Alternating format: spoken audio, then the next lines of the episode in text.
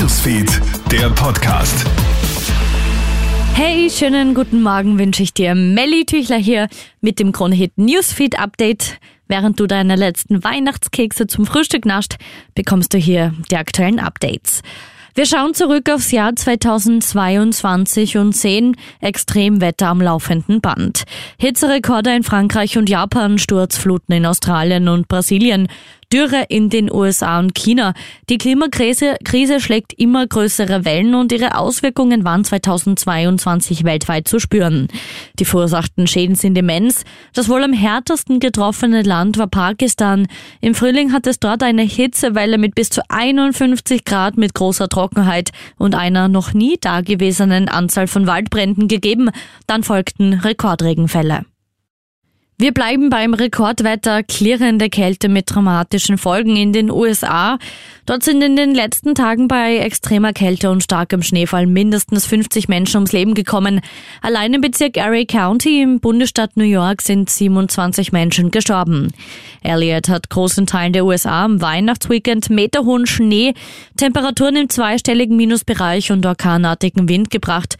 Hunderttausende Haushalte waren von Stromausfällen betroffen. Die arktische Kaltfront hat zudem die Weihnachtspläne vieler Reisender durcheinander gebracht. Von Freitag bis Sonntag wurden nach Angaben der Flugdaten-Website FlightAware mehr als 10.000 Flüge gestrichen.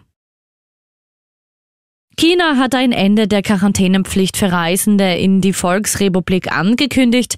Wie die Pekinger Gesundheitskommission gestern mitteilt, werde die Gefahrenstufe des Virus ab dem 8. Jänner herabgesenkt. Damit einhergehend müssen Reisende nach ihrer Ankunft keine Hotelquarantäne mehr über sich ergehen lassen. China hat ja am 7. Dezember nach fast drei Jahren mit Lockdowns, Massentests und anderen strengen Maßnahmen ein abruptes Ende seiner Null-Covid-Politik verkündet.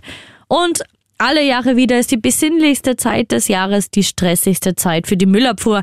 Denn in der Spitzenzeit zwischen Heiligabend und Neujahr fällt bis zu 30 Prozent mehr Müll an. Hauptsächlich Geschenkpapier, Kartons und andere Verpackungen sowie Essensreste. Doch auf den Mülldeponien landen auch neuwertige Produkte. Das beklagt Lisa Panhuber von Greenpeace Österreich gegenüber ATV. Und genau deshalb fordert die Umweltorganisation ein Verbot für die Vernichtung von neuer Ware. Gerade bei großen Online-Händlern haben wir von Greenpeace herausgefunden, dass leider Retouren teilweise vernichtet werden, weil es zu teuer ist für den Hersteller, für den Händler, die Produkte wieder einzulagern, ähm, anzuschauen, zu kontrollieren und dann wieder weiter zu verkaufen.